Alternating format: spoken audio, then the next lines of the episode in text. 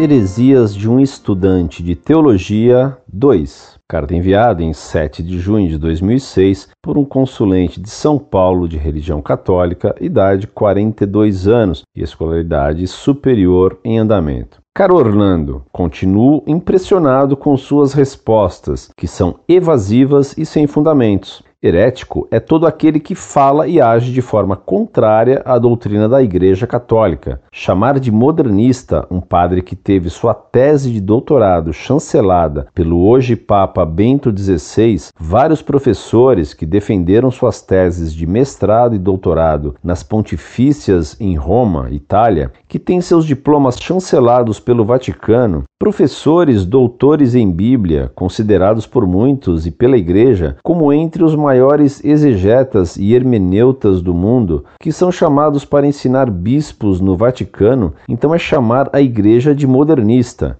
Esta história de modernista é uma maneira de tentar desqualificar as pessoas. Não se moderniza a palavra de Deus, mas a atualiza, contextualizando o ensinamento passado, primeiro via oral e depois escrito, nos dias de hoje. É necessário se fazer a atualização da revelação, não sua modernização. Mas também não podemos continuar vivendo como se vivia na Idade Média. Temos que enxergar a palavra de Deus como se falada hoje, na linguagem de hoje, senão cairemos no fanatismo, no fundamentalismo. Repito, não podemos modernizar a palavra de Deus, mas sim reler esta palavra na linguagem de hoje. Jesus nos fala hoje sobre os problemas atuais, sobre nossa realidade, e não sobre a realidade de Israel de dois mil anos atrás ou da Idade Média. Você se fundamenta em uma resposta da Pontifícia Comissão da Bíblia de 1906 portanto, fazendo 100 anos. Só que a Igreja vive hoje à luz do Concílio Vaticano II e talvez já caminhando para o terceiro. Só Deus sabe quando será necessário. Não que o Concílio Vaticano II veio abolir tudo o que foi dito antes, mas atualizou a doutrina conforme o momento que vivemos e reviu muita coisa que, como disse na carta anterior, as ciências mostraram estarem erradas. Se Moisés escreveu realmente o livro do Gênesis, por que narrou duas vezes a criação de forma literária completamente diferente? Porque encontramos vários textos redigidos de formas diferentes em todo o Pentateuco. Se foi Moisés quem escreveu, é lógico que o tipo de escrita, de narrativa, estilo literário seriam iguais o que não acontece no Pentateuco. E por que não há relatos sobre Moisés desenrolando um pergaminho e lendo a lei, só relatos dele dizendo: Se Adão e Eva foram os primeiros humanos na terra, como Caim, depois de ter matado Abel e sido expulso de junto dos pais, encontrou uma mulher, casou e teve descendência? Acaso a humanidade começou com um incesto? Muitas dúvidas que a igreja não conseguia responder e, consequentemente, impunha o que achava verdade. Foram revistas e sanadas com a ajuda das ciências. Ou elas são ruins? São coisas do mal? E é sob a luz do Concílio Vaticano II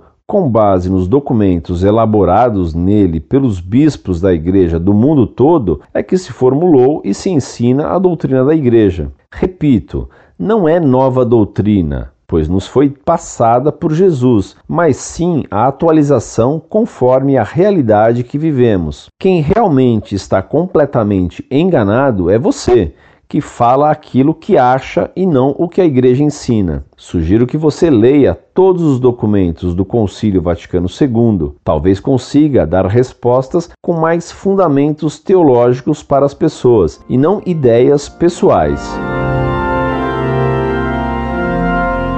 Muito prezado, salve Maria. Sua carta coloca uma pergunta perplexitante. Como um aluno que defende tais heresias e de modo tão incompetente pode ter chegado ao terceiro ano de teologia da Faculdade Nossa Senhora da Assunção de São Paulo? Sua carta desabona qualquer instituição escolar superior. Pior, um herege que nem distingue a sua heresia e um incompetente que nem percebe sua incompetência. Um teólogo, como você indica que vai ser, será normalmente um cego que pretenderá guiar cegos, com um título visionário. Certamente você vai colocar seu futuro diploma de teologia num quadro, em uma parede do seu escritório, Porque, assim como você assina seu nome orgulhosamente, ostentando-se como aluno do terceiro ano de teologia, mais ainda você ostentará seu diploma e seu título vazio, sem perceber que sua ignorância monumental não honra a faculdade que você frequenta. Como você chegou ao terceiro ano de teologia escrevendo o que escreve, escrevendo como escreve? Certamente você, com a competência que demonstra, poderá vir a ser um sucessor do Lula. Aliás, ele também é um católico à sua maneira, como definiu de modo perplexitante o cardeal Umes. Contaram-me, e quase não acreditei, que professores dessa sua faculdade ufanamente proclamam que querem produzir crises de fé em seus alunos. Sua carta me faz crer que, de fato, seus professores podem ter dito isso. E dos alunos em crise de fé fizeram católicos à sua maneira, isto é, hereges modernistas. Você deve ter tido na infância a formação católica. A senhora sua mãe, se lesse sua carta ou ouvisse seus delírios teológicos, deveria ficar estarrecida com a destruição da fé que a faculdade de teologia produziu em você. Certamente ela lamentaria o fato de você ter entrado em uma faculdade onde doutores de dúvidas, que se pejam de criar crises de fé, envenenaram a sua alma. Analisemos então a sua pobre carta. Já em sua segunda frase, você comete uma imprecisão, pois me diz: herético é todo aquele que fala e age de forma contrária à doutrina da Igreja Católica. Não é assim. Herege é aquele que nega de modo consciente e obstinadamente um dogma da Igreja. Por exemplo, aquele que afirma pertinazmente que a doutrina da Igreja deve se adaptar aos tempos, mudando seus dogmas de acordo com os novos dados da ciência, é herege modernista, pois São Pio X condenou essa doutrina na encíclica Pascendi e no decreto Lamentabile. Claro que você nunca leu esses documentos solenes de um Papa Santo, por isso vou citá-los para você para que aprenda pois tenho pena de você, pobre vítima dos doutores de dúvidas. O decreto lamentável condenou os seguintes erros da heresia modernista que você professa em sua pobre carta. 53. A constituição orgânica da Igreja não é imutável, senão que a sociedade cristã, da mesma forma que a sociedade humana, está sujeita a perpétua evolução. 64. O progresso das ciências exige que se reformem os conceitos da doutrina cristã sobre Deus, a criação, a revelação, a pessoa do Verbo encarnado e a redenção. 65. O catolicismo atual não pode conciliar-se com a verdadeira ciência, senão se transforma em um cristianismo não dogmático, isto é, em um protestantismo amplo e liberal. Censura. Sua Santidade aprovou e confirmou o decreto dos eminentíssimos padres e mandou que todas e cada uma das proposições acima enumeradas fossem por todos tidas como reprovadas e proscritas. São Pio X, Decreto Lamentabile, 3 de julho de 1907, em Denzinger, 2053, 2064, 2065, 2065A. Reparou você, meu caro, como essas condenações de São Pio X caem sobre as teses que lhe ensinam na sua faculdade de teologia modernista? Reparou você como essas condenações de São Pio X reprovam o que você colocou em sua carta para mim, repetindo as ideias heréticas que lhe incutiram de uma igreja em perpétua evolução de acordo com os progressos da ciência? Não é a ciência a fonte da verdade, mas Jesus Cristo. E o Divino Mestre nos ensinou: passarão os céus e a terra, mas minhas palavras não passarão. São Mateus, capítulo 24, versículo 35. E o Salmo 116, no versículo 2 afirma contra o que lhe ensinaram. Veritas Domini maniat in eternum. A verdade de Deus permanece eternamente. E que você não crê mais na igreja, como o modernista que é, não crê em sua doutrina imutável, mas nas ciências, que você certamente desconhece, fica provado na seguinte frase sua: Muitas dúvidas que a igreja não conseguia responder e, consequentemente, impunha o que achava verdade, foram revistas e sanadas com a ajuda das ciências. Ou elas são ruins? são coisas do mal. Para você, então, a Igreja Católica não é mestra infalível de verdades. Ela tinha dúvidas e, quando não sabia responder, impunha tiranicamente a sua verdade. Para você, mestras da verdade são as ciências. Você sabe o que escreveu São Paulo? Ciência inflat. A ciência incha. 1 Coríntios, capítulo 8, versículo 1. Incha de orgulho. E veja como você argumenta mal quando me escreve o seguinte parágrafo. chamar de modernista um padre que teve sua tese de doutorado chancelada pelo hoje Papa Bento XVI, vários professores que defenderam suas teses de mestrados e doutorados nas pontifícias em Roma, Itália, que têm seus diplomas chancelados pelo Vaticano, professores doutores em Bíblia, considerados por muitos e pela Igreja como entre os maiores exegetas e hermeneutas do mundo, que são chamados para ensinar bispos no Vaticano, então é chamar a Igreja de modernista. Meu caro, um padre pode ter se diplomado em Roma e ter tido seu diploma chancelado pelo Papa, e entretanto ele pode ser modernista. O Papa não é infalível quando chancela um diploma. E se um padre ou cardeal é modernista, nem por isso a igreja fica modernista. O cardeal Casper é doutor em teologia e é herege modernista, pois nega a ressurreição de Cristo e seus milagres, e nem por isso a igreja ficou modernista. O cardeal Martini, também ele doutor em Sagrada Escritura, ainda há pouco defendeu o aborto e outros horrores, como herege modernista que quer atualizar a moral de acordo com a ciência moderna. E contudo, ele não é a igreja. O cardeal Martini é modernista, a igreja não. Um cardeal ou um teólogo não são a igreja, e as faculdades romanas não são a igreja infalível. Parece que em sua faculdade não lhe ensinaram lógica. Pois você me diz, não se moderniza a palavra de Deus, mas a atualiza, contextualizando o ensinamento passado, primeiro via oral e depois escrito, nos dias de hoje. É necessário se fazer a atualização da revelação não sua modernização. O destaque é meu, a heresia é sua. Que diferença há entre modernização e atualização da revelação? Explique essa diferença sutil entre atualizar e modernizar. As duas significam uma mudança no entendimento da revelação. Essa troca de palavras foi imaginada por você mesmo. Ou você a ouviu, talvez, de doutores de dúvidas, que a fazem só para escapar da condenação explícita de suas heresias. Então, para tentar fazer-lhe bem e ver se a graça de Deus lhe abre os olhos, cito-lhe como São Pio X, na encíclica Pascendi, condenou a tese herética da evolução ou a adaptação dos dogmas ao tempo. Logo também, as fórmulas que chamamos dogmas têm que estar sujeitas às mesmas vicissitudes e, consequentemente, sujeitas à variação. E assim, em verdade, fica aberto o caminho para a íntima evolução do dogma. Por certo, este é um amontoado infinito de sofismas que arruinam e aniquilam a religião. São Pio X Pachende, em Denzinger, 2079. E você, sem continuidade lógica em seu pensamento, depois de falar da atualização da revelação, solta um slogan tão repetido que é típico de professores sofistas. Mas também não podemos continuar vivendo como se vivia na Idade Média. Temos que enxergar a palavra de Deus como se falada hoje, na linguagem de hoje, senão cairemos no fanatismo, no fundamentalismo. O destaque é meu. Os erros de português, de ortografia e de acentuação são seus. Eu só chamo sua atenção sobre eles para lhe fazer ver como você não conhece nem português, quanto mais teologia. Abra os olhos, meu caro. Ora, o cardeal Ratzinger, hoje Papa Bento XVI, afirmou no discurso de abertura do conclave, que o elegeu supremo pontífice, que os hereges logo lançam a pecha de fundamentalista sobre aqueles que defendem a fé. Quantos ventos de doutrina conhecemos nesses últimos decênios, quantas correntes ideológicas, quantas modas do pensamento?